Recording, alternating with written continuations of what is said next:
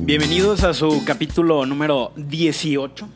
Mucho más de lo que esperábamos, mucho menos de lo que falta. Ay, Estuviste estudiando toda la semana. Ya- no, cabrón, ahorita estaba así en lo que llegué.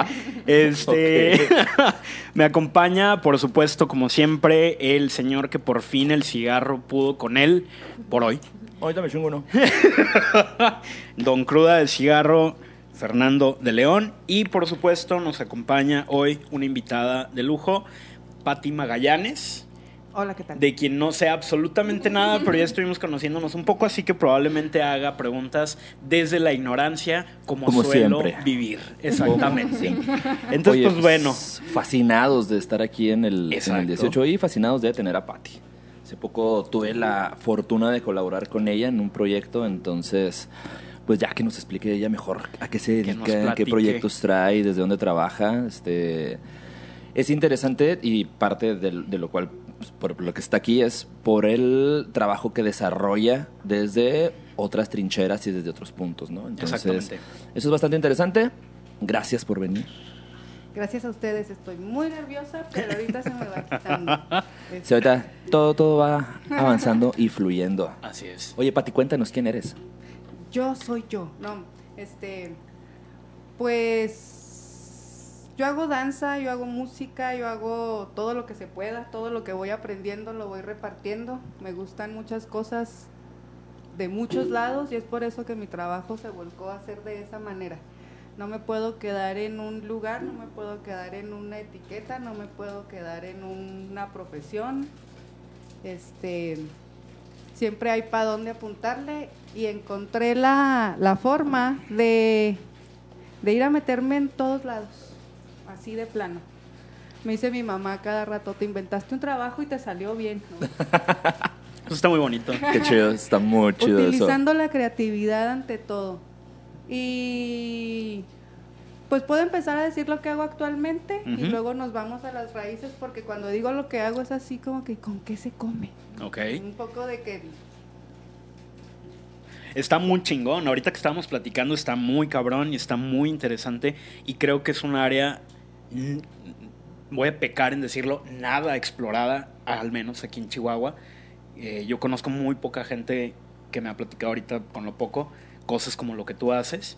Y creo que, como dice Fer, es desde otra trinchera, desde otro punto de vista, y al final de cuentas está relacionado con el arte. Y volvemos a la misma que hemos dicho muchas veces en este programa. Creo que la variedad eh, con la que permite trabajar el arte es maravillosa y creo que estamos apenas en la en la liniecita, ¿no? Apenas así como asomándonos a ver qué pedo. Platícanos, platícanos qué haces. Bueno, como dices, la habilidad de, del arte de poder meterte en cualquier lugar, porque el arte es este integral en la vida, es parte del ser humano, no es de artistas, no es de quien lo produzca, no es de quien lo consuma, está en todo lo que haces. Entonces, bajo esa premisa hago mi trabajo. Creo que pues mi trabajo el área es desde el cuerpo. Empezando por ahí, a grandes rasgos, el núcleo es el cuerpo y lo que puedes hacer con él. Entonces, como no te lo puedes quitar, lo haces todo con tu cuerpo. Hasta tirar hueva, no moverte, lo haces con tu cuerpo. Eh, cuando te dedicas, por ejemplo, a la danza, lo entiendes, sabes que ese es tu instrumento y tu momento y, con- y adquieres una conciencia como yo creo tal vez ustedes de las plásticas acerca de lo visual, de lo espacial. Cada quien según lo que se desempeña adquiere esas habilidades, las desarrolla y en mi caso la danza me dio esa oportunidad de entenderme a través del cuerpo, a través de la danza. Y eso es con lo que me quedé, con lo que rescaté, ¿no? Con lo que yo decidí hacer la masa de lo que ahora, ahora hago. Creo que cualquiera que tenga un cuerpo es capaz de explorarse, de conocerse, de, de reinventarse, de reaprender. O sea, el- tu cuerpo te da en el momento en que tú decidas usarlo. Ok. A la edad que quieras, en el momento que quieras, tú dices que sí y las cosas van a pasar. Claro, no es de- no tienes que decir que sí. Ajá. Sí. Primero que nada. estar convencido de que sí. estar convencido de que sí, lo que sea. Entonces, este, me fui poquito explorando, digamos, ya tengo 11 años en esta línea. Mi trabajo se puede llamar desde diferentes maneras. Utilizo varias herramientas. Este, la, danza- la danzaterapia, como te expliqué ahorita, que viene desde lo psíquico, a través del cuerpo, se desarrolla en, en hospitales psiquiátricos, no por casualidad, ¿no? Alguien también tuvo la intención de ir a ver qué onda y se descubrió que no una técnica, no un, sino que con el movimiento, con el volver a ponerle la atención al cuerpo, otras cosas sucedían. Ok. Entonces desde ahí nace la danzaterapia, la uso de una manera. Utilizo la educación somática que hace a través de la conciencia corporal al hacer algo por mucho tiempo. Adquieres esa habilidad, te das cuenta, lo haces consciente, lo vas mejorando, te pones chingón. Entonces ahora imagínate si eso lo hicieras a nivel de todo tu cuerpo Organizacionalmente. Entonces eso es lo que hago, por ejemplo, con el adulto mayor cubrir necesidades. Según el público que me pongan, es la necesidad que voy a cubrir. Ahorita ya te lo puedo decir así, pero antes me decían, al psiquiátrico, la primera vez cometí todos los errores, todos, todos los cometí. O sea, no tenía ni idea a qué me estaba enfrentando, no sabía qué iba a pasar, no sabía cómo iba a hacerle y los cometí todos los errores. Pero ¿qué tuve que hacer? Leer desde antes, aprender, entender, tratar de entender. Ya te vas a la realidad y es otra, no sabes nada. Así es. Entonces no es más que estar yendo. O sea, no va a haber libro, no va a haber manual, no va a haber quien te explique, no va a haber quien vea las cosas como tú las estás viendo, porque eso sí, eso sí creo. Quienes estamos dentro de, de este mundo, este, vemos las cosas de cierta manera como cada quien desde su ámbito. Entonces te metes a una institución con tu perspectiva de lo creativo, en mi caso del cuerpo, del cubrir necesidades, y te encuentras que hay un mundo de carencias, pero en general, no nada más en zonas tan, tan marginadas como sería un psiquiátrico, sino en general, la gente estamos desconectados. Y mm, entonces mi base es esa, ¿no? Utilizo métodos tanto para eso, de reaprendizaje y el ritmo. El ritmo y la música son sumamente importantes en cuanto a hablar de organizarse uno mismo se trata. Ok. Yo no enseño a nadie a bailar.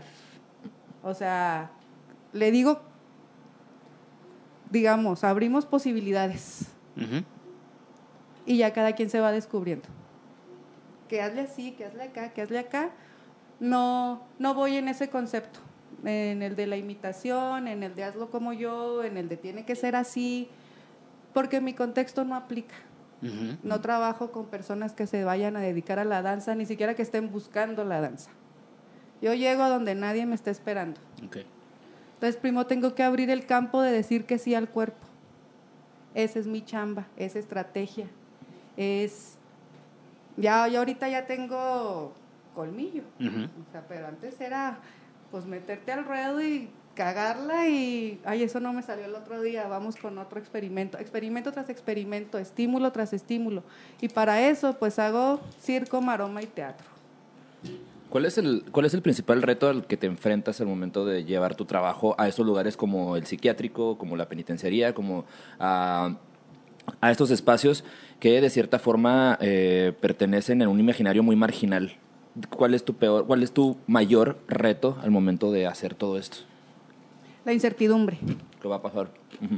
Nunca sabes. Nunca sabes. Y cada día tampoco sabes qué va a pasar aunque ya haya sido. O sea, nunca sabes, nunca sabes, nunca sabes. Aunque lleves tu planeación, aunque lleves exactamente lo que quieres hacer, lo que, lo que sea, nunca sabes y nunca pasa lo que crees que va a pasar. Que yo creo que es un punto de partida maravilloso, ¿no? Porque, digo, estoy ahorita fascinado con lo que llevamos. Porque es mucho de lo que hemos platicado, la conciencia sobre la creación. Y muchas veces cuando la creación no precisamente es el resultado, pues ya generaste una conciencia. Y es muy complejo que la gente entienda estos puntos de conectar tanta cosa. O sea, tenemos tanta chingadera adentro Esto, cabrón, utilízala. Yo siempre lo, lo digo y se lo he dicho a mis alumnos infinidad de veces. Cuando aprenden a dibujar, hay muchos que se sienten así como, ya sé dibujar. Pues es que esa es la parte fácil, güey. Ahora aprende a pensar, güey. Ujú. Ahora aprende. Exacto. Entonces, creo que va muy, muy de la mano con todo esto que, que me gusta a mí leer y pensar y investigar. Y eso que hemos dicho, ¿no? La conciencia sobre la creatividad. Y repito, si no hay creatividad, por lo menos ya hay un grado de conciencia. Ya hay un grado de conciencia y ya tú decides, ese es el chiste de todo. Eh, no imponer a nadie, no decir, esta es la verdad, así se hacen las cosas. Yo abro puertas, si quieres te metes, si no, no te metes. Excelente. Y sigue siendo la experiencia de cada quien y eso para mí es bien importante porque vieras los regalos que recibo, o sea, estar en, en las clases viendo a todos conectarse, sentirse, descubrirse, porque eso se ve. Ok. O sea, eso, eso se ve. Si tuvieras que definir una parte, vamos a llamarle favorita, porque por lo que veo y por cómo te escucho me has de decir todo, Todo. y por eso lo hago. Pero si tuvieras que decir, me enfoco por aquí y porque eso me encanta sobre todo, vamos a hablarle situaciones vulnerables, eh, psiquiátrico, penitenciaría, etcétera. ¿Cuál sería tu, tu rumbo favorito? No puedo pensar así, porque estoy también en constante descubrimiento. Si yo aplico las cosas de esa manera es porque las vivo de esa manera. Ok. Mm. Entonces, de la nada ya me fui, ya llegué a otra situación que nunca jamás esperaba ni me fui dirigiendo como ahorita que descubrí que con el señor que tiene Parkinson todo lo que pasó, este, y así dije, nunca lo esperaba. Ok. Entonces ya me fui a estudiar esa parte. Ok. Mm. ¿Sí me explico? O sea, el mismo descubrimiento de lo que estás haciendo me va llevando para allá, para acá, para acá. Abierta para la experimentación. Lo de la peña donde me acompañaste, este, bueno, más vamos a ser más explícitos ahí lo que hicimos. Ok. Ujú. Ese ¿Cómo? proyecto, ¿Cómo vamos de tiempo? Todo, todo chido, todo, Todo fine. chido. Es que hay cortes de cada 20 minutos, no te dijimos. Sí, tenemos cortes, ajá, tenemos algunos cortecitos ahí para respirar. Bueno, siento que está todo desorganizado, pero ahorita me, me organizo en el camino de, de cómo, cómo trabajamos juntos aquí, Fernando y yo. Este, la primera vez que entré al psiquiátrico fue hace seis años, Ok. cinco, cinco, seis años. Cometí todos los errores, este, iba a ser de cinco meses, duró año y medio del éxito rotundo que tuvo el asunto. No, de ver que era, que era algo, que fue algo importante, eso para mí fue lo más valioso de esa experiencia, de que hice muchas cosas mal, pero hice cosas bien también, aprendí sobre todo y que todos pudimos ver cómo era necesario algo así.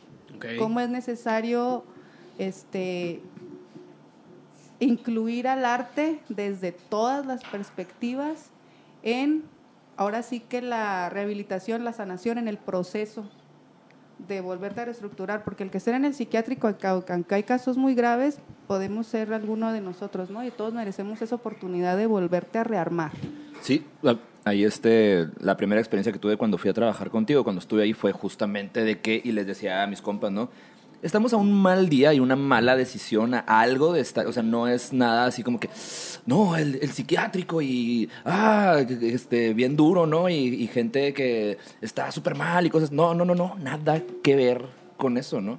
Estás a un mal día de a que se te atraviese un peatón y te haga enojar para poder estar ahí, ¿no? Está, está muy chido la, la- la experiencia. Pues ahora sí me voy a organizar para poder hablar de esto, porque hablamos del psiquiátrico y la penny, que suena muy hardcore, pero para poder yo aventarme ahí no fue que se me ocurrió un día desde mi inocencia decir, vamos. no, fue un proceso de antes este, comenzar. Yo conocí esto de la danzaterapia saliendo de la Escuela de Bellas Artes de la carrera. Mm, Licenciada en danza contemporánea. contemporánea. Todo lo, lo, lo alternativo, lo, lo piratón, eso, eso, eso hacía yo. Pero la verdad no. Ni era buena para eso. este, ni, ni era mi hit. Ni, ni me veía así en el escenario volando y la madre lo hice 10 años, parte de mi de la carrera, de a huevo, o sea, desde a huevo, examen, baila, esto, baila, baila, baila, baila. No, pues ahí está uno, ¿no? Pensando que eso es la danza. Pero pues descubrí que esa no es la danza. Ok. O sea, sí es, obvio. Sin embargo, existe todo un universo alrededor del movimiento, que es lo que para mí es lo más importante. Entonces, no me aventé a eso como te digo, ah, sí, vamos, métame al psiquiátrico. No, empecé, conocí a una señora y en mi búsqueda en a ver para dónde, cómo le hago, pero quiero las cosas diferentes, así renegando, rebelde, enojada, todo ese pedo, ¿no? Porque nada me salía. Entonces, pues, ¿para dónde, no? Si, si esto es lo mío, en serio, pues, ¿cómo le voy a hacer? ¿Qué es, qué es, qué sí? Si esto ya sé que no. Entonces me topé con una señora, Norma Lugo, le agradezco, me abrió la, la llave, la puerta, me enseñó que existía esto de la danzaterapia. Y yo, ay, no, pues, a ver. Me llevó mi primer trabajo así, donde me hizo acompañarla, donde me hizo ver cómo era el asunto, para, para dónde iba más bien, porque ella también estaba aprendiendo, ¿no? Mm, con la Asociación de Justicia para Nuestras Hijas. Entonces mi primer encuentro fue con mujeres víctimas de violencia. Ok. Así, ese sí de la nada, ándale. Ajá. Y clic, así. Clic, ¿con qué? Con el sentido de, de, de conectar con las personas. Deja tú que si bailando, que si cantando, que si para arriba, que si para abajo. Hubo un clic en el que yo te vi, ellas me vieron y a moverse se ha dicho. Ok. Entonces, desde ahí supe que así iba a ser. Qué chingón. Tú- la- lo, lo primero que tú tienes de experiencia con la danzaterapia es una vez que tú ya, ya sales de la facultad de... Ahora facultad, no. Porque en aquel entonces, y yo creo que hasta ahorita, danzaterapia en, en, en la, en Bellas Artes es como que ni se voltea a ver, ¿no? Ajá. Si el arte terapia como tal es algo como muy estigmatizado, el, el hecho de trabajar con terapia desde el punto de vista Ahí artístico. tengo una pregunta. Yo me pero imagino que, vamos. que por la, ahí. que la danzaterapia Ajá. también podría ir de la mano al, al hecho de que muchas veces le hacemos como que Fue el fuchi, güey. el fuchi, algo así por el estilo. Y ahorita vamos a platicar de eso. Vamos a una pequeña pausa y continuamos con esto. Así es. Bye. Listo, continuamos. Oye, Sí. estos chicos consiguieron unas cervezas bastante interesantes. Opacas. Colores Están turbias. turbios, sí. Son es. turbias de un lugar turbio. No vamos a hacer publicidad a menos de que nos patrocinen. Están buenas. Esta clarita está bastante rica. Por cierto, ahí andaba otra oscura que también está muy buena. Pero no vamos a decir quiénes son porque hemos aprendido que ni mencionando nos hablan para que nos patrocinen. Oye, nos quedamos con la arteterapia y cómo este, en algunas, ahora sí que visiones del arte es como que medio excluido, ¿no? El- todo lo que tiene que ver con la arteterapia. Tal vez alcance a escuchar por la manera como se puede canalizar o interpretar, ¿no? Tú ves, tú trabajas con la danza terapia, eh, ¿dónde aprendes? ¿Cómo sabes?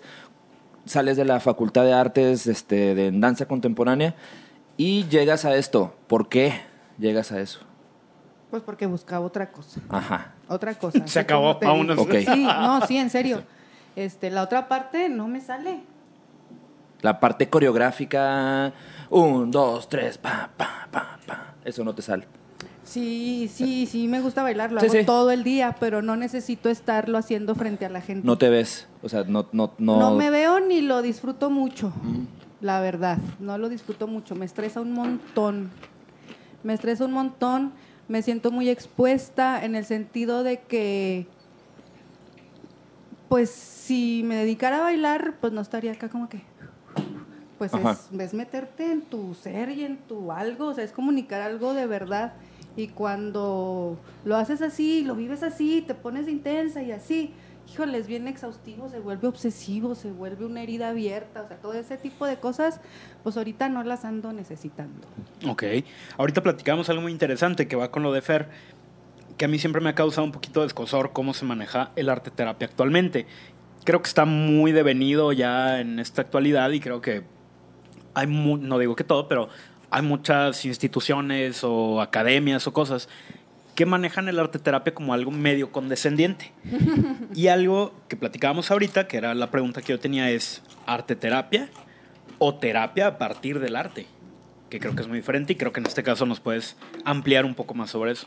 Bueno, sí, por supuesto, tuve que, así como dices, ¿dónde aprendí? ¿Qué aprendí? Primero me abrieron la puerta así de que esto con qué se come, me aventaron al ruedo, pero luego luego entendí cuál era el punto. Me explico, porque yo ya estaba buscando ese punto. Por eso fue un clic aquí. Esto es, esto quiero. Me fui derechito. Entonces, me empecé a inscribir en todo, a meter en todo, a buscar en todo. Descubro que hacer carrera en danzaterapia y en cosas así, que son cosas serias, solo existe en Argentina o en Barcelona. Ok. Wow. No más ahí.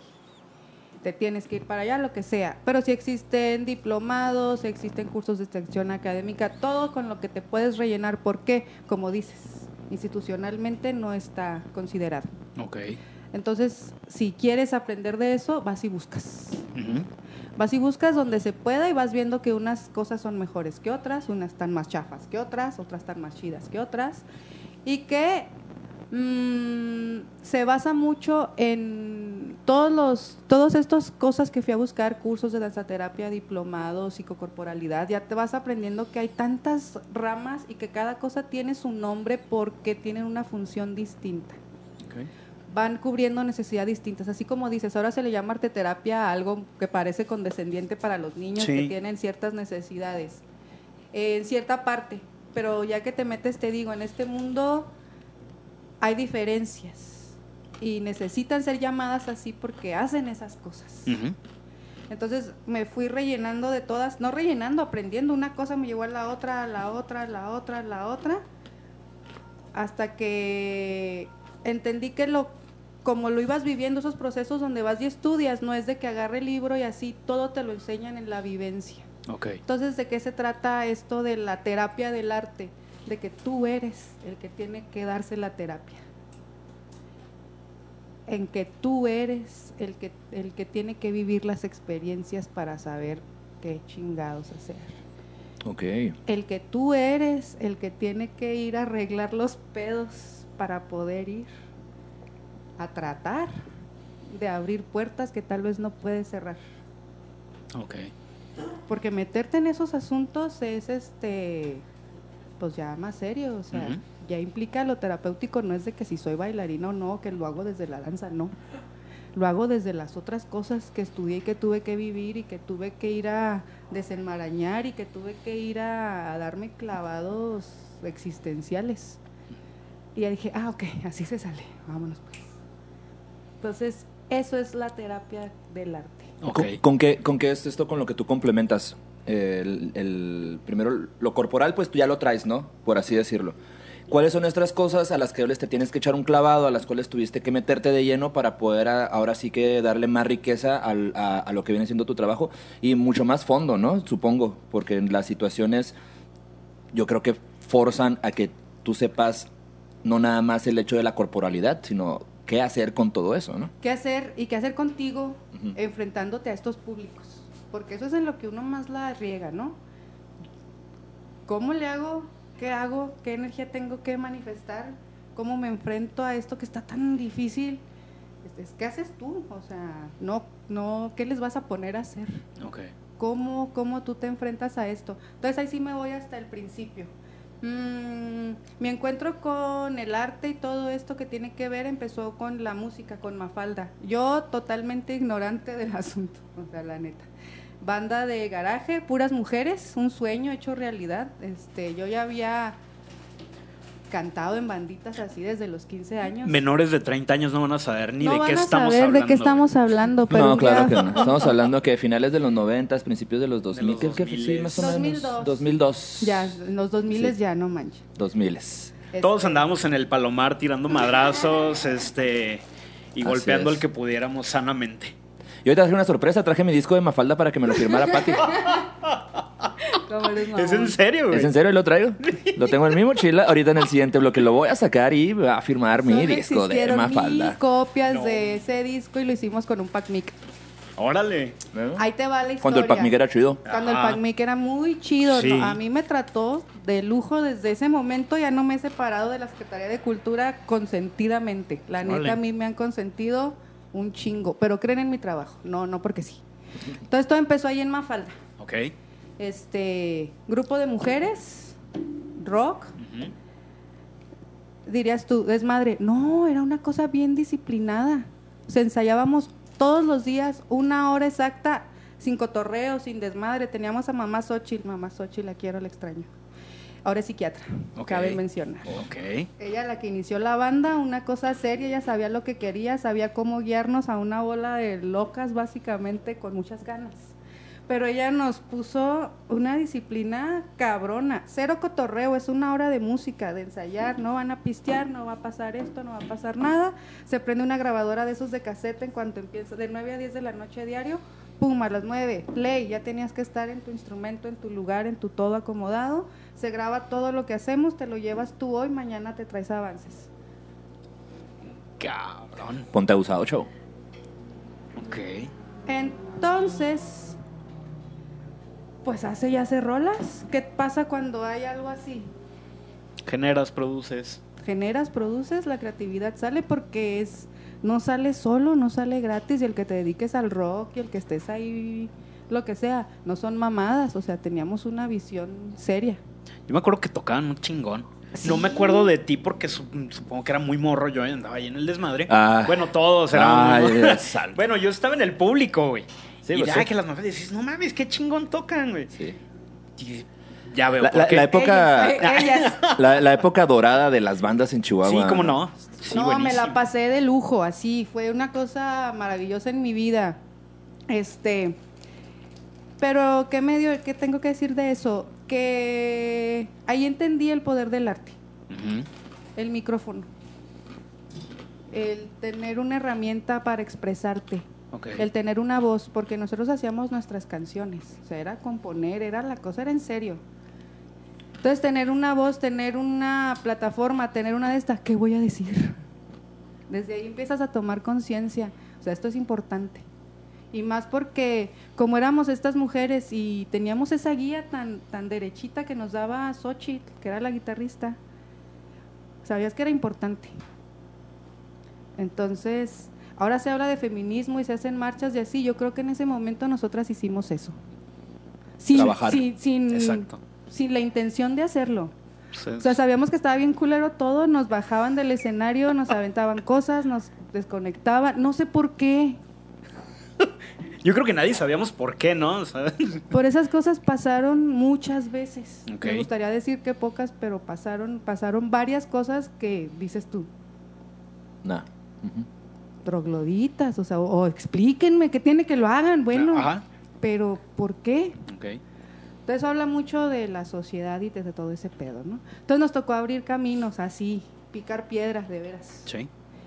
pero con inteligencia. Eso es bien importante, yo creo, en todo lo que hago y en todo con lo que me relaciono. Tiene que ver con lo que ya está razonado, con lo que tiene una intención clara, con lo que tiene que aportar algo. Si no aporta algo humanamente, deja tu cultural, crítica, Ajá, lo que quieras, artísticamente. Si no aporta humanamente, no me voy a involucrar. Qué chingón está eso. Tener la capacidad de, de aceptarlo y de trabajar a partir de eso se me hace súper, súper chingón. Entonces de ahí empieza, como quien dice, el hilo conductor de lo que hago hasta ahora. Que descubrí ese poder. Entonces era, era responsa es responsabilidad, no nomás que estás ahí de rostar y vean y tururú, tarará. No, para mí era, o sea, como me costaba tanto trabajo pararme ahí enfrente, tenía que pensar, no, esto es importante, esto es importante, esto es importante. Entonces sí fue importante. ¿Cuánto tiempo duró esa época de Mafalda? Unos cinco años en Sí, ¿no?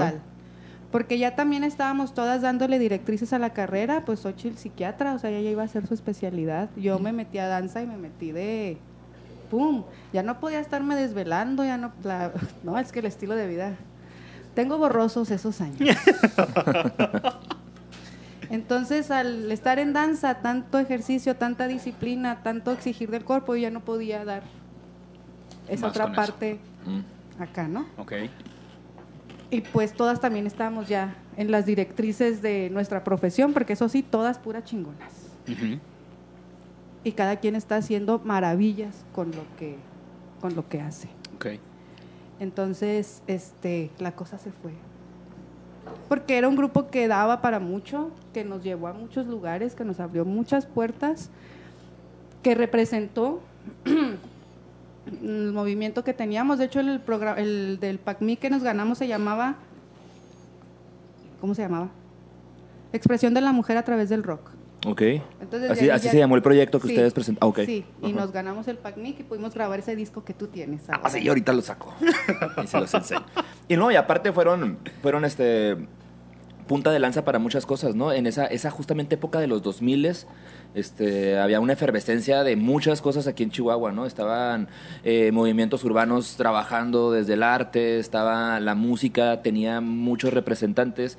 Después vienen, eh, fueron después de ustedes, ¿no? Y casi a la par, estas otras chicas del cabaret, que también era un grupo de morras, este, tocando y cantando en puras chicas, ¿no? Entonces, este, es un, un trabajo que se desarrolló en esa década bastante bueno aquí en Chihuahua, ¿no? No, buenísimo. Y eso hablaba mucho de pues de la unión de las personas, más allá del ego. Creo que ahorita a lo que uno le llama arte y los que se dicen artistas traen otra Otro pedo, otro canal. otro canal. A mí me tocó el pura buena onda. La verdad Sí. me tocó pura buena onda, bien consentida por la vida, todos los sueños que quise realizarse me han cumplido, la verdad. Es que es eso que dice Fer, ¿no? O sea, yo creo que de verdad en ese tiempo en Chihuahua no teníamos nada, no había nada. Y ahorita- Y, y empezó a surgir, surgir, surgir. Y todo el mundo tenía esa onda de, ah, no mames, en vez de chingarme estos, voy a colaborarles. Todo era colaborar. Y ahorita volvemos a la misma visión que hemos platicado. Hay poquito y esa visión chihuahuita de somos los ultra chingones no nos permite ver que se puede seguir colaborando y creciendo. Sin embargo, pues eso habla de que las cosas cambian y te tienes que adaptar a eso. Y si así está la cosa ahorita, este, yo estoy muy desconectada del mundo de la danza y de sepa, no sé qué está pasando, No pasa nada. no sé nada, porque estoy tan Nadie. clavada en este otro mundo, este que que no tengo chance, Exacto. o sea, de veras no tengo chance y tengo dos hijos, entonces peor. Ok. Y entonces me quedé con lo de Mafalda porque ahí tomo conciencia de la responsabilidad que es estar sobre una plataforma, en este caso un escenario, como le llames, tener una voz, saber que estás abriendo puertas, que no estás nomás acá. Look at me. estás dando batalla por algo más grande. Entonces desde ahí, ahí fue la función para mí. Todo lo que hagas va para allá. Me metí a danza. Me metí a danza. No fue lo que yo esperaba, no, no, no. No voy a decir mucho al respecto, no, no tengo por qué. En fin, cada quien. Creo que todo es necesario. O sea, en este caso hay que hacer las, dis- las distinciones. En la danza me convertí en el instrumento que necesitaba hacer. Adquiriste las bases para tu... Bellas Artes, ajá, me, me hizo el instrumento que necesitaba hacer. Ya lo demás, ya agarré mi camino por otro lado. Pero también que aprendí ahí a conocerme, a saber qué quiero, qué no quiero, cómo sí, cómo no, qué se me da, qué no se me da. Este, y me quedé con eso de que ni soy bailarina, ni soy músico, ni porque lo otro lo hago empírico. Ujú. Esto a lo mejor aprendí a hacer cosas, pero esas no te dan las respuestas. Entonces te quedas con que nomás eres tú. que aprendiste unas cositas aquí y unas cositas acá, pero ¿qué haces con eso? ¿Y cómo lo haces? Ahí es donde yo le doy el mérito, donde yo me echo porras. Claro. A huevo. Obviamente. Entonces voy a que el punto intermedio entre esas dos cosas que, que hice, que me fui de una a la otra, está el ritmo. Lo mío es el ritmo. Ok. El ritmo. Entonces las herramientas de las que hablábamos, ¿qué otras herramientas uso en mi trabajo, aparte del movimiento que está en mí? Utilizo el ritmo, la música, eh, instrumentos, el ritual. ¿Tú viste? Sí. El ritual es bien importante. Ok. El ritual es donde permites vivir experiencias en donde un grupo te contiene y aparte al individuo también le pasa esa experiencia. ¿Me explico? Es un lugar seguro. Ok. Es- pero tú lo tienes que saber crear. Tienes que estar consciente de que vas a generar una situación así, de que la puedes manejar. No nomás fui, agarré el tambor y le di. O sea, ya sé hasta dónde quería llegar y ya sé cómo otra vez irnos para acá y cómo enfocar eso que se generó. Ok. Entonces, eh, la, no la técnica, sino el, la herramienta del ritual, si la entiendes como suceso y la aplicas, es muy efectivo para lograr objetivos de, de unión, de confianza, de donde ves hasta dónde está la gente, ¿no? O sea, No, y lo- no hay manera de conocerlo a menos de que lo, de que lo hagas, ¿no? Son, son cosas que yo viéndote trabajar están basadas en muchísima experiencia, de, ahora sí que de campo, ¿no? Del, del estar ahí, ¿no? Eso ahora te permite, yo creo, no sé, el hecho de poder manejar situaciones muy diversas. Llegas, ahorita platicabas y nos comentabas de que lo difícil es de que no siempre sabes lo que... No, no tienes control de lo que va a suceder, nunca tienes control de lo que va a suceder. nunca ese control. Entonces, la experiencia creo que te va brindando el hecho de poder redireccionar las cosas, dirigir las cosas, ver a- hacia dónde tú puedes, con tu trabajo y con tu experiencia, eh, poder canalizar. Improvisar ante cada Improvisar. grupo también, ¿no? Esa es la Improvisar. palabra, improvisar. Me clavo mucho ahorita que ya entendí cómo están los procesos y que he ido viendo resultados, porque eso es lo que me hace saber a dónde guiarme, los resultados que voy obteniendo. Ok. Los resultados que fui obteniendo, este, me dijiste algo muy interesante una vez que fuimos al psiquiátrico, que fuiste a tomar y me dijiste, es que los despiertas. Pues sí, porque eso es lo que ellos Fui a tomar necesitan. fotos, aclaro. Sí, porque se fue a tomar, dije, válgame carajo, también ahí. Allá a todas partes yo voy a tomar, chingado. Oigan, tenemos 30 segundos. Yo creo Volvemos. que volvemos y retomamos eso Volvemos que está súper chingón. Ah, volvemos Sí. al psiquiátrico. a tomar. A tomar. Oye, pues ya volvimos y ya tenemos una joya en esta mesa que es el disco de Mafalda. Aquí Patti está muy emocionada porque le dio mucho gusto saber que alguien me había comprado ese disco en algún momento. Lo compré hace mucho tiempo. No me acuerdo en dónde lo compré, eso sí. Mentiría. Probablemente, no sé si lo compré con el Chemis. Probablemente. Probablemente Solo lo había en compré con el lugares. Chemis. No había escuchado de nadie que dijera que lo compró. ¿Qué tal? De plano. Pero muy bien que Breviario. Cultural, el Chemis era una tiendita donde comprábamos válvulas, patinetas, playeras, Videos piratas. videos, piratas. Ajá, sí, entonces. Probablemente el disco del Probablemente yo compré el disco ahí porque desde aquel entonces yo apoyo mucho la cultura local y todo lo que se hace en Chihuahua. Así que, por favor, la buena cosecha Ya deja de estar de. ya deja de hacerte del rogar.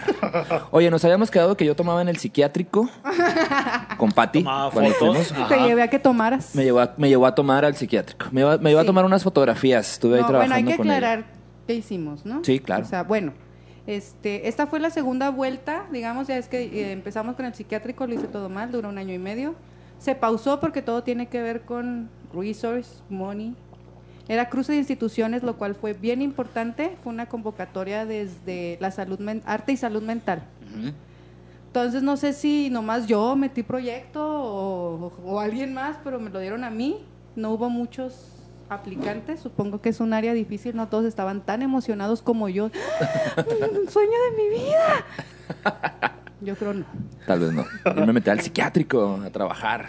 Sí, De hecho, cuando yo trabajaba en, en el instituto, nos capacitaban para muchas cosas. Y cuando te llevaban a la práctica, a una aplicación de taller, a algo, lo que era psiquiátrico, lo que era PENI, lo que era menores infractores, yo siempre le saqué porque no- corazón de pollo, güey. O sea, realmente Ay, sale- ay. es en serio, güey. Es en serio. Tan ojete y tan mierda como soy, güey. No te lo creo. llegas a esos puntos, güey, dices tú, nah, no, no, no, no es para mí. Y se me hace muy chingón que en tu caso dijeras, eso así es brincando para y mí. todo, así, Sí. maromas para atrás. Y ahí voy derechito y rezando y todo que me acepten. Y luego digo que no, es que no hubo muchos proyectos, dale. Gracias. No, no te creas, no sé cuántos, pero sí yo sé que no hubo mucha afluencia justo porque creo que nadie está, no mucha gente está esperando ir Sí. a meterse a esos. Sí, es complicado. broncas. Entonces se dio la segunda vuelta de que hubo otra vez recurso, eh, insistió el hospital, pero fíjate qué raro, todo parte desde la Secretaría de Cultura, pero ellos como institución de salud ni cómo hacerle. Ok. Entonces se, se hizo segunda edición. Otra vez estuvimos Hernán y yo. Hernán Gutiérrez, que hace un excelente trabajo plástico con ellos, también es así como yo, él quiere estar ahí. Tiene muchas herramientas para hacerlo. Es buenísimo en el trabajo. Hemos hecho muchas cosas a la par porque ahí vamos los dos Ujú. Acá, ahí vamos, acá. Entonces, en esta oportunidad que dije, sí, de vuelta al psiquiátrico, ya sé cómo. Mm, me ofrecen también a ir a la PENI, al área de necesidades especiales donde están los inimputables, los que fueron ah, condenados por un delito, pero tienen algún trastorno psiquiátrico, alguna situación ahí. Tiene, están- tiene nombre de, de serie de Televisa de, de viernes por la noche. Los inimputables. Ándale, imputados. Entonces, esa fue otra oportunidad que yo ni cuenta, o sea, te necesitan allá, vámonos, fuga. Entonces estuvo pasando simultáneamente eso, es pesado, no te voy a decir. Ajá. Me encanta, sí, es muy pesado el trabajo, tiene su riesgo, su peligrosidad. ¿En qué sentido? ¿Lo que te llevas o lo que te puede pasar? lo que te puede pasar y también lo que te llevas. Ok. Entonces, aprender a manejar esas y tienes que estar listo para, para manejar cualquier situación que no sabes cuál va a ser. ¿Te nunca. pasó algo, oye, ahí? Sí, no hay que entrar en detalles porque también es como confidencial. Son zonas que son este que vulneran de alguna manera este no tú, sino es respeto por todos los pacientes, porque puede haber mucho morbo y te puedo decir un montón de cosas, pero estaría en contradicción con lo que yo vengo haciendo y creo. Ok. Sí, aparte ya estamos cansados del morbo. Sí, es por respeto, ¿no? Va. O sea, ante todo se respeta que las personas tienen necesidades y que uno está para hacerles el paro, no para venir a cagarse. Ok, ok. Y la otra parte es que lleva su riesgo, tienes que aceptarlo, o sea, que es parte de... Tienes que estar preparado y tienes que querer aventarte. Ujú. No puedes llegar sin ganas y sin herramientas, no la armas, de plano. No la vas a armar sin herramientas. Y no puedes estar esperando nada. Desde ahí, no puedes estar esperando nada. Entonces, en esta segunda edición, todo tiene, casi todos los talleres que dan Hernán, pues tiene resultados, ¿no? O sea, casi pintan cuadros. Ajá. Chingones, que hicieron cosas chidotas. Ajá. Sí, güey. Hernán guía maravilloso, o sea, sea lo que sea, qué bárbaros. Generaron y generaron, entonces eso es algo que puedes mostrar, pero mi trabajo, que son instantes, Ok. que es una constante improvisación, que yo hago la estrategia y llevo un plan, pero para lograr lo que quiero, uff, armo y desarmo. ¿Cómo lo muestras? Entonces, en una edición pasada se hizo una como bitácora, pero de todos los talleres en el psiquiátrico visual. Y pues cachitos, de todo, pum, pum, pum, pam, pam, pam, de una sesión dos. Pero ahí no, pues no muestras, o sea, sí muestras, pero no, a- no, no ahondas. Ajá. Entonces a mí me pareció muy interesante la foto porque representa esto que te estoy diciendo, estos instantes en el que las cosas se conectan. De repente pasan, o sea, de repente no está pasando nada y me estoy esforzando un chorro y estoy sude y sude, brinque y brinque como loca y no pasa. Pero de repente, quién sabe qué, y ¡pum! Clic. Entonces esos instantes eran los que quería que acá el buen ojo de mi compadre captara. Ok. Ah, yo dije, ¿quién?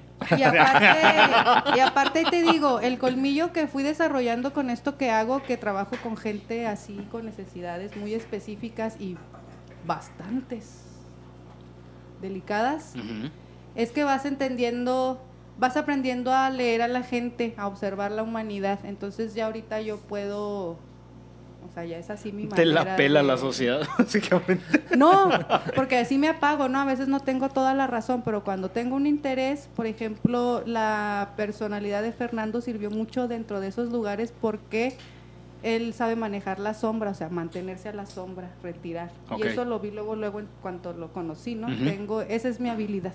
Ok, Mi intuición me dice qué está pasando ahí. ok. Entonces por eso te invité. Ay, gracias. Qué honor, cabrón. Sí, no, y fue una experiencia bastante interesante en el aspecto que es dif- las dificultades estas que, que habla Patricia, pues los están, ¿no? Y, y ahorita que hablábamos del riesgo, eh, existen los riesgos, los riesgos, ¿no? Pero el hecho de, de también te llevas muchas cosas, ¿no? O sea, de- te empapas de mucha vibra que hay y te la llevas, ¿qué haces con todo eso? Voy al temazcal. Vas al temazcal. Lo más que puedo. Ahorita casi no he podido. Pero también ya aprendí a manejar esa energía. La primera vez sí parecían exorcismos y eran sueños y se te... Sí, sí te mueve la vida. O sea, sí te mueve todo. Y aparte en un primer encuentro como tú, entiendes que pum, te cambia la perspectiva. No somos nada. Ajá, sí. Te enfrentas a una realidad de la que no eres consciente y eso te hace sentir un pendejo. Totalmente. Sí. Y luego ya, ya que lo, lo asimilas, Ajá. dices, No, pues le tengo que echar ganas. Sí, ¿no? Y, y- y hacer algo con eso, ¿no? O sea, hacer algo ya con... viste, es lo que te decía. Una vez que ya ves, ya abres esa puerta de enfrentarte a esas realidades, ya no te puedes hacer pendejo, ya, ya eres responsable de hacer algo. Por ejemplo, ahorita nos has platicado de, vamos a llamarle así, los pocos resultados visibles que se tienen con lo que haces. ¿Qué, qué es la, la, la meta, por así decirlo, si es que existe una en estos grupos? O simplemente el hecho de llegar y que tengan un espacio de dispersión. O si existe verdaderamente el decir, bueno, son 15, dos tienen posibilidades de generar algo, hay una meta con ellos, no hay. No lo sabes hasta que los ves. Incertidumbre completa. O sea, tú llegas con tus herramientas, aquí están, ya me las tiraron a la chingada. Ahora tengo que improvisar porque esto no me va a servir. No, ya, ya sé cómo hacerle. Ya uso cierto periodo de tiempo según el tiempo que me van a dar a trabajar con, con ciertos públicos, porque a veces no se puede más. Ajá. O sea, yo quiero más y no se puede más. Ok. O quieren más y yo no puedo. Ok. O síguele, pero gratis, que, ok, sí, sí, soy muy altruista y sí me gusta estar a todo, pero es mi trabajo y le echo muchas ganas. Ok. Y mi estudio, mi jale y mis años me ha costado. Entonces de ahí me tengo que ya dar el valor yo también, ¿no? De que lo que hago también es valioso. Ok. Porque no se me ocurrió, no me lo inventé, le tuve que echar muchas ganas y la cagué muchas veces. ¿Cómo seleccionas las dinámicas que vas a trabajar en el día al que vas a ir? Me tocó verte trabajar, ¿no? Me tocó ver cómo un día estaban trabajando con los listones, otro día están trabajando con otra cosa. Este, un momento ellos trabajan con algunos pigmentos y pintan sobre sus cuerpos. Otros momentos, un ejercicio que hiciste que me fascinó fue que en una cancha empezaron ellos a dibujar con, con gises. ¿Tú de qué forma vas midiendo y vas viendo estas dinámicas de trabajo con eh, en estos lugares? Hay herramientas en común que uso, Ajá. que ya sé para qué funcionan. Digamos que cuando utilizo estímulos, cuando yo los estimulo con cierto material didáctico, es para yo recibir cierta información. ¿Ok? Es, es mi etapa de diagnóstico, digamos. Este, utilizo cierto material como los gises, globos. El globo tiene la función de enseñarlos a respirar. Cuando tú inflas un globo, utilizas todo tu sistema respiratorio, sientes el diafragma para romper esa barrera de cuando inflas el globito, ese primer Ajá. ahí sientes esa esa que no que te lo puedes decir con palabras y vas al yoga y te dicen y tú pero infla un globo Ok. entonces me voy a lo concreto en lo que ya sé que va a ir directo a lo que necesito entonces esas cuando uso el material didáctico va enfocado a que yo voy quiero recibir información de ellos entonces uso los listones para ver el rango, para ver este qué movimiento tienen, cómo se expresan y cómo si te fijas, cómo separan este pedo de lo demás. Ajá. Sí. Cuando tienes un objeto en medio con el cual manipular, separas a la mente. Ok. Más bien es una cuestión de atención. Ajá. Le quitas atención a lo que tú estás haciendo que puede generar algún conflicto psicológico por X o Y. Entonces queda el objeto. Entonces tú te relajas un poco. Tu atención se pasa al objeto y ahí puedo ver en serio ahora sí qué es lo que me dice el cuerpo. Ok. Entonces es la, mi manera de usar el material didáctico. Ok. Entonces tiene, cada uno tiene su función, pero como te digo, es para yo recibir información, para luego saber qué hacer. Qué buena chinga. Qué es, buena, es- mucha observación, ¿no? Principalmente es, es el, el hecho de ver qué está pasando, hacer este diagnóstico y ahorita hablaban de lo, de lo improvisar, ¿no? De la improvisación. Yo creo que ya una vez que tú empiezas a, a recibir toda esta información, te va dando pie a que tú puedas ver de qué forma puedas canalizar o ver cómo puedes llegar a cierto resultado con estas personas. Pero vamos a hablar eso de la improvisación porque tiene doble filo. Ajá. Podemos hablar de que improvisas cuando no sabes qué hacer, Ajá. Pero podemos hablar de que improvisas porque exactamente sabes ¿Qué hacer? qué hacer cuando sea necesario. Entonces hay dos maneras de ser improvisador. Yo me considero una improvisadora. Ajá. Me cuesta más trabajo hacer las cosas estructuradas, como una coreografía. Ok. Que ensayas y ensayas Ajá. para que te quede de cierta manera. Porque siempre cambia. Es. Y no es la vida así, aparte. No es la vida así. Ajá. Entonces, esa es justa la razón por la que no sirvo para eso. Ok. Pero sirvo para esto. Ok. Porque la vida es así. Entonces tienes que estar preparado para la vida. Entonces, para saber improvisar, te tienes que aprender a saber improvisar. Ajá. Entonces, digamos que ese es mi entrenamiento, aprender a improvisar. Qué chingón. Estar improvisando para saber improvisar. Oye, ¿te ha tocado algún, no sé si es la palabra adecuada, readaptado, reintegrado a la sociedad? Que te lo topes, que tengas conciencia de que tu labor... Sería muy ¿Derivó en romántico decirlo de esa manera porque las realidades son muy diferentes desde el psiquiátrico a los inimputables de la PENI. Puedes decir, tienen la misma problemática más o menos, ¿no? Ok. Tienen un trastorno psiquiátrico. En el psiquiátrico también hay este inimputables que los encerraron allá en vez de acá. Ok. Entonces, este, o no sabes quiénes son, ahí no sabes. Y ni preguntas, no es mi labor juzgar y no voy a estar de chismosa. Pero los contextos son muy distintos. Ok. Entonces, en el psiquiátrico puedo hacer unas cosas, en la PENI otras, que no se pueden hacer en los dos lados, porque cada situación, cada lugar, cada población, cada, aunque trabaje con dos, tienen su propia realidad y su propio contexto. Yo me tengo que ajustar a eso. O sea, básicamente tu satisfacción se queda... En los momento- procesos. Ajá. ¿Cuáles, ¿Cuáles vendrían a ser las diferencias más puntuales que tú encuentras de trabajar de un lugar al otro? Pues es que lo he hecho de todo. Por ejemplo, el- de los dos lugares eh, en los que te acompañé, trabajar este, con los inimputables. Ahí es muy claro. Ahí es muy clara la diferencia. Me gustó mucho vivir las cosas simultáneamente porque había diferencias tan fenomenales, o sea, que a mí como instructora, maestra, no sé cómo llamarlo, me ponían unos jaques en el que en la penny son los mismos, hay 52. No atendía a los 52 porque no todos están en las posibilidades. Y lo aparte depende de los días. Un día unos no estaban de humor, un día Y no unos quieren. Y no es forzoso que un tengan que día el estar ahí. medicamento no les permitía. un- o sea, siempre, por eso te digo, nunca sabes. Y nunca tienes a la misma gente. Pero ahí sí, ahí era muy regular, los mismos, los mismos 30 más o menos. Es un grupo bastante grande. Y no eran todos. Ahí todo, si te fijas, estaba muy cuidado, muy protegido. O sea, aunque estaba con 30 pelados, así. Tenía los guardias ahí, había un botón ahí, este, estaban las psicólogas, estaba todo el mundo. Entonces yo me Ajá. sentía en total libertad. Desde ahí. Ajá. La otra, eran los mismos constantemente, podía ver los avances, podía aplicar estrategias, podía- o sea, es, delicioso poder ver avances y poder ajustar y poder ir más adelante y más adelante. ¿Te permite involucrarte un poco más con ellos el hecho de tenerlos repetido y repetido y repetido y No, repetido? pues imagínate, los puedo observar bien y puedo ir aprendiendo a conocerlos y puedo y generar ir- dinámicas que generar vayan enfocadas, ya no sé si sea la palabra, pero un poco más personalizado a Pero cosas si- puntuales. Si te fijas, había muchas necesidades físicas también. Ah, sí, sí, sí, sí.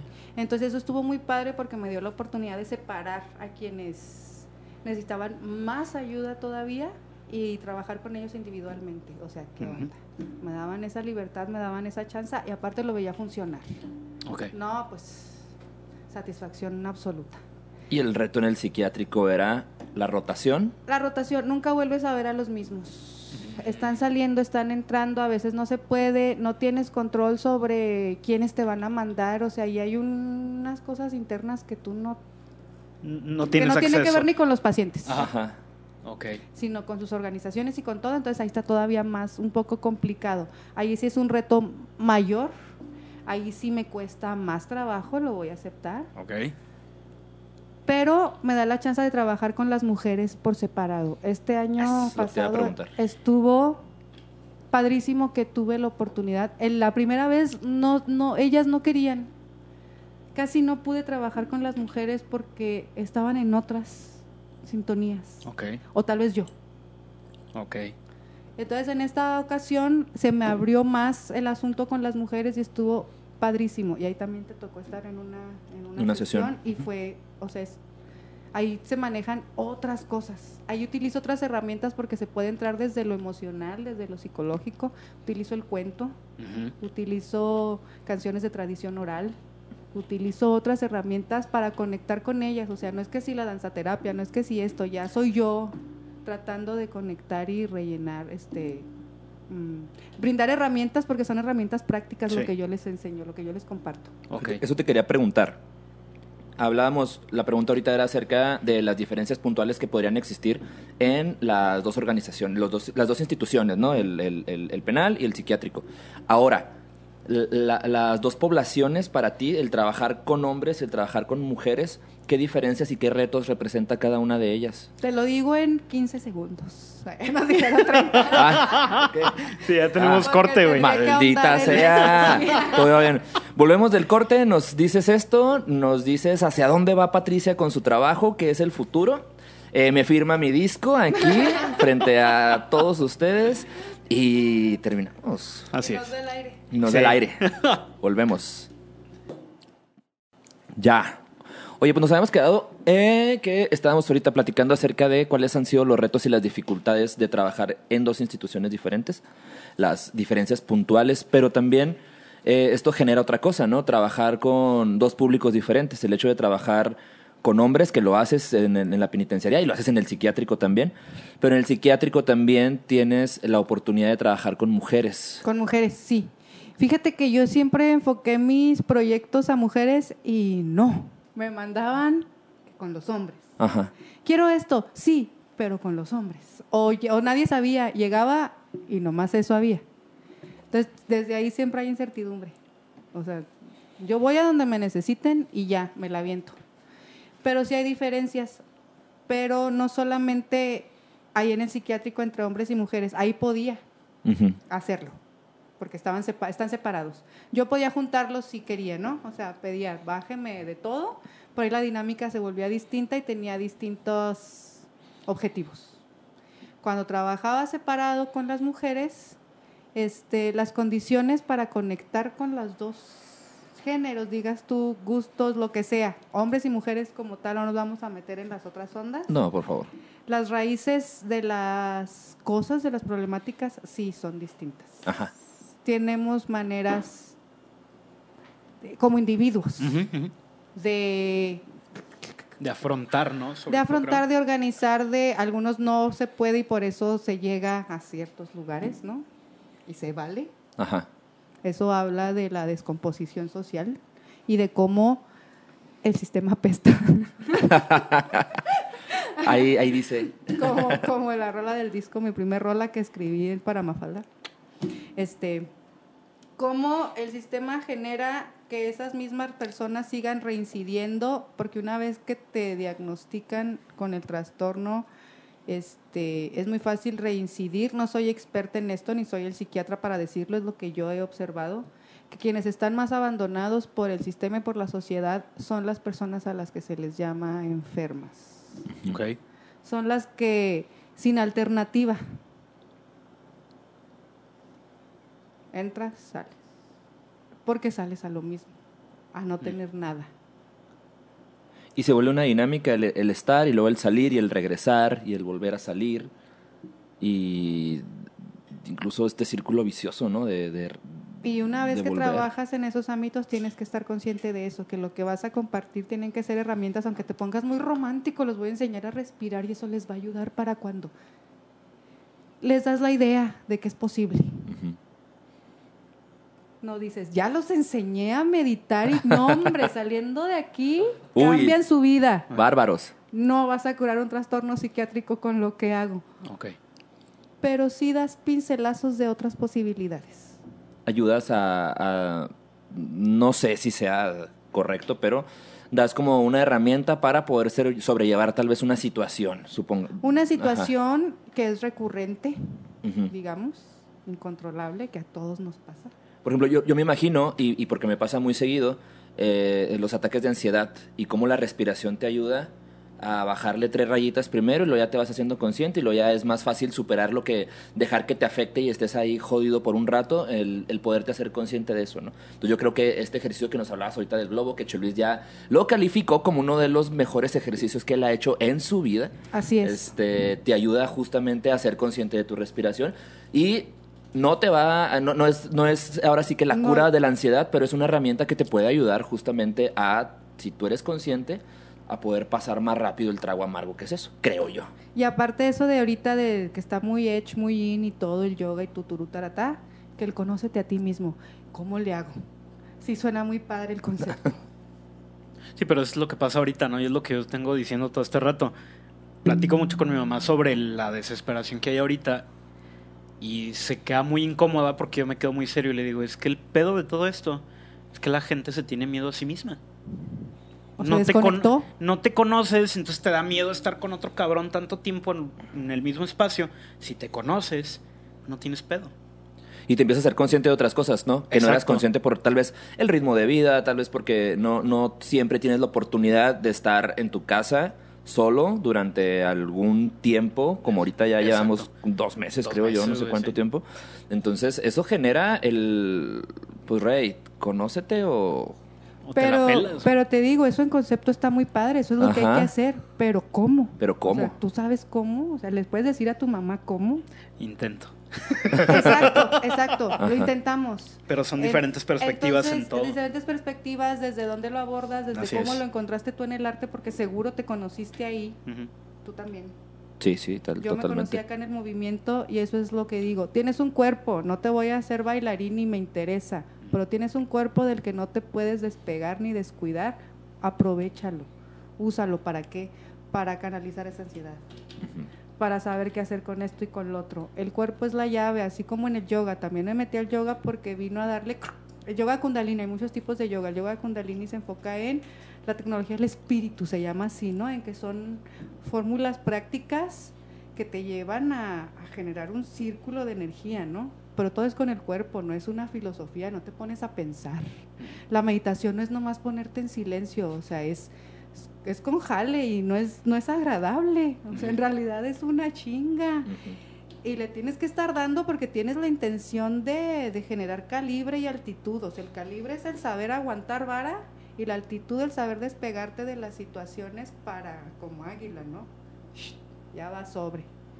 Entonces de eso se tratan todas estas técnicas que van hacia el autocuidado cuando las sabes manejar bien y no por moda y que si me pongo y que si me veo y que si turututa. Ya, pues cada espejo, quien. Ajá, sí, eso es- ya, ya. De Pero de lo que yo estoy hablando va hacia ese autoconocimiento y ese autocuidado. Cuando te conoces, te cuidas. Ok. Te amas. Qué bonito programa, cabrón. Sí, ¿Qué nos costaba, güey? Ves, animal. No, oye, ¿qué viene para Patricia? ¿Qué sigue? ¿Hacia dónde va tu trabajo? ¿Qué es lo que quieres? ¿A dónde quieres llegar? Estoy muy emocionada porque las semanas pasadas me sentía muy perdedora. En estos dos meses Con todos todo nos esto, hemos... cabrón, imagínate uno simple mortal, güey. me sentía muy perdedora porque no sabía qué iba a pasar con el jale, qué iba a pasar con todo. Tengo, estoy muy agradecida porque a mí esta cuarentena me fue muy bien en cuanto a, dice, se me cayó el jale, pero uff, bien consentida por todos lados. Es- o Ajá. sea, muy agradecida y a mí la cuarentena no me afecta tanto porque así es mi vida. Yo vivo encerrada. Y chidote. Pero sí estaba en incertidumbre. Total. No sabía qué pedo, me sentía bien perdedora, así de que. ¿Cómo? Y ahorita con estas Pero, gratificaciones. Pero, pero, primero me dieron el PEAC de la Secretaría de Cultura. Ok. Ok. Entonces, mínimo, me Ujú. depositan una lana en tres semanas. Eso. Porque se me pospusieron otros proyectos. Mi hijito ahorita es con los adultos mayores porque he visto los resultados de que sirvo muy bien para esa población. Ok. O sea, un hit con esa población. Sé cómo manejarlo, tengo las herramientas para llevarlos para arriba. ¿En qué me baso? En el reaprendizaje, otra vez la coordinación, otra vez el equilibrio, otra vez lo que todos necesitamos de nuevo. Chingón. Entonces tenía ese hit, se me canceló, se me cumplió con el PEAC. Otra cosa, me recomendaron acá en el Tech Milenio y me acaban de contratar. Entonces, Qué chingón. Ok. Iba a ser solo para yoga porque yo ni cuenta de eso me recomendaron, me hablaron. O sea, sí, Ujú. el padre estuvo y vieron que yo venía del perfil de danza, me ofrecieron también esa otra parte. Entonces me voy a tener que aventar a la coreografía. Ah, Pastorelas. ok. Este, el, el, el- el- ¿cómo se llama el festival del... enfrentarme a mis terrores. El, el festival que hacen en el TEC, que hacen, que lo presentan en el Teatro de los Héroes y todo. Ah. ¿Cómo se llama esa madre? ¿Alegro? Alegro, sí creo, güey, sí. Dijo, sí. Sí, creo que sí. Pero esa madre es de, de Tec de Como Monterrey, ¿no? De sí, es de- sí, sí, No, sí. ajá. acá me dieron total libertad, lo que no saben es lo piratona que.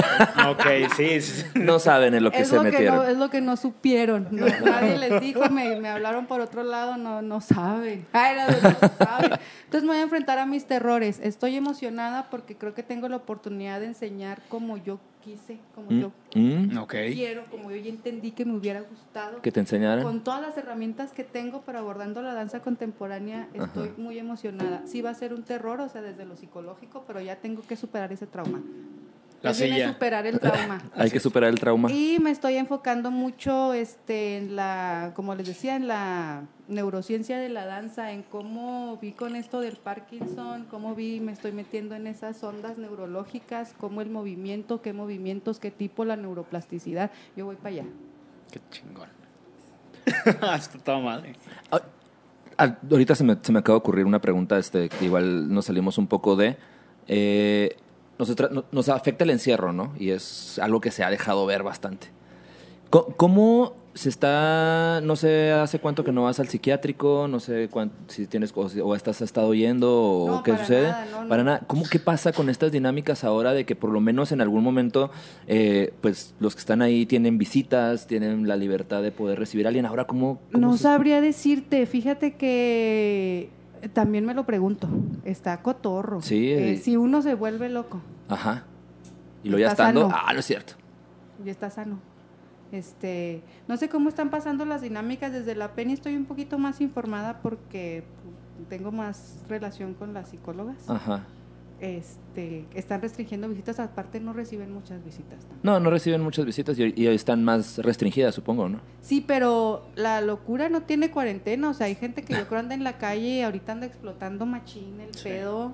Eso no va a parar de suceder como sucede porque no hay otra manera, sea pandemia o no sea pandemia, las cosas van a seguir sucediendo, creo que va a un aumento, lo cual es sumamente preocupante y habla de que todos, hombres y mujeres, como decías ahorita, tu mamá, no es tu mamá, también estás hablando de ti.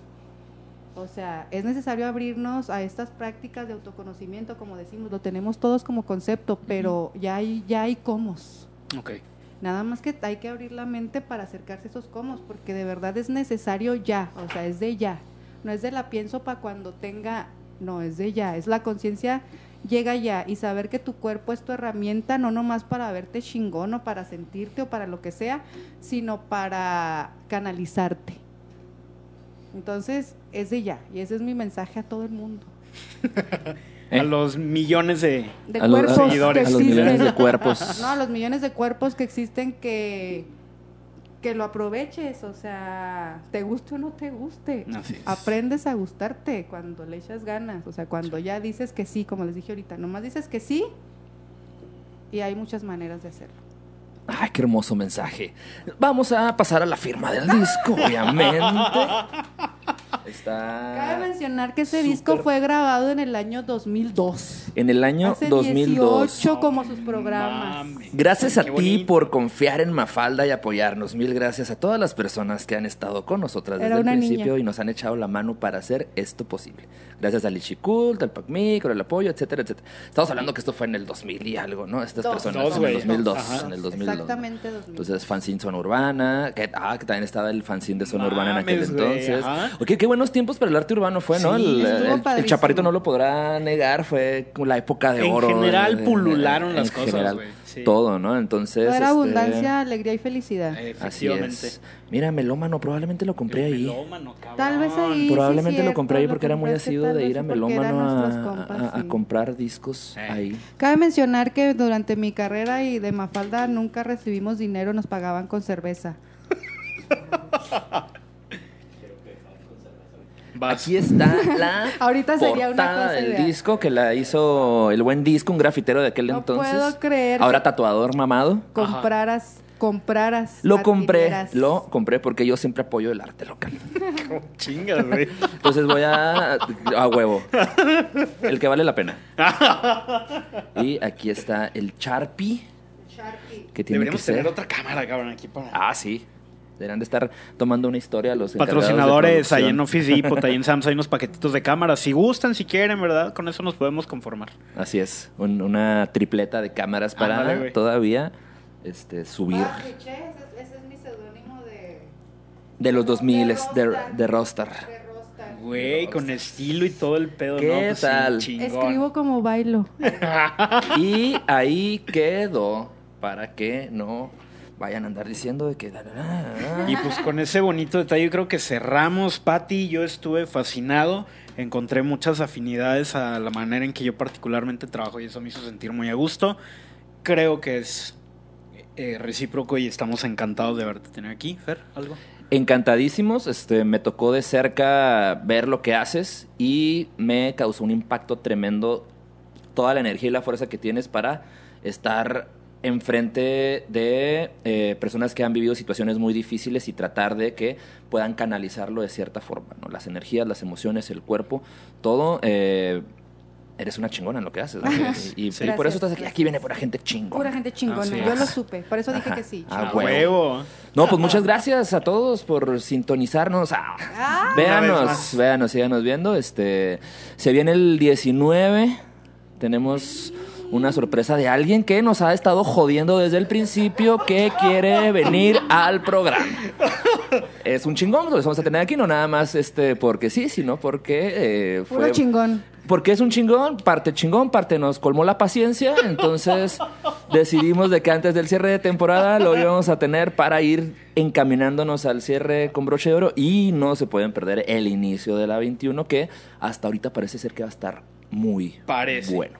Y el Parece. 20 en donde todos vamos a estar encuerados. Y el 20 todos vamos a estar encuerados. no, gracias. El staff también, el hermoso chaparrito. Claro, con obvio. su desnudez preciosa. Así es. Muchas gracias, nos vemos Gracias. en la próxima.